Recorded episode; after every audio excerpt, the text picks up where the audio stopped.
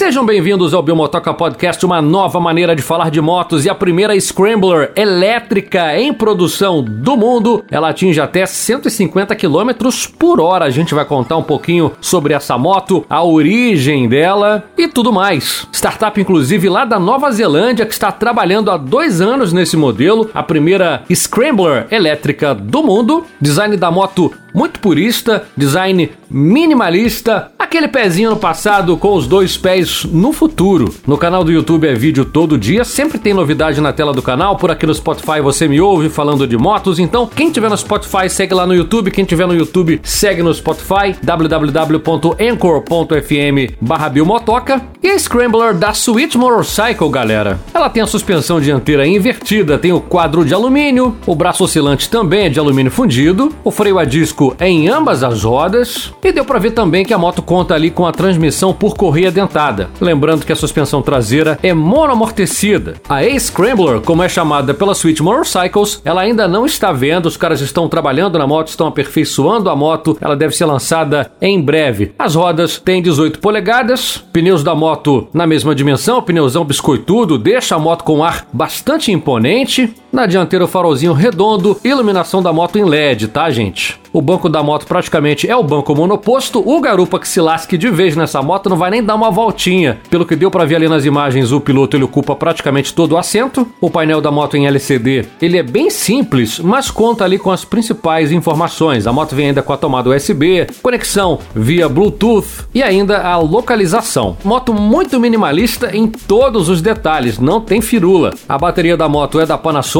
moto inclusive que é muito potente, partindo de 0 a 100 em apenas 3,2 segundos, galera. Ela tem a velocidade máxima de 150 km por hora e autonomia de 150. Eu acredito que essa autonomia ela pode variar um pouco de acordo com a velocidade que você vai pilotar a moto, mas bacana. Velocidade boa, autonomia razoável para a galera que vai ficar ali dentro da cidade. Não é moto para viajar, a gente sabe disso. As motos elétricas elas têm essa pegada praticamente urbana no momento. Ainda não desenvolveram uma moto com uma autonomia legal para você viajar despreocupadamente. Claro, dependendo da viagem, você consegue, né? Na faixa de 500 km é de boa, de acordo com modelos que a gente já apresentou aqui no canal, que tem aí essa autonomia de 500 a 600 km.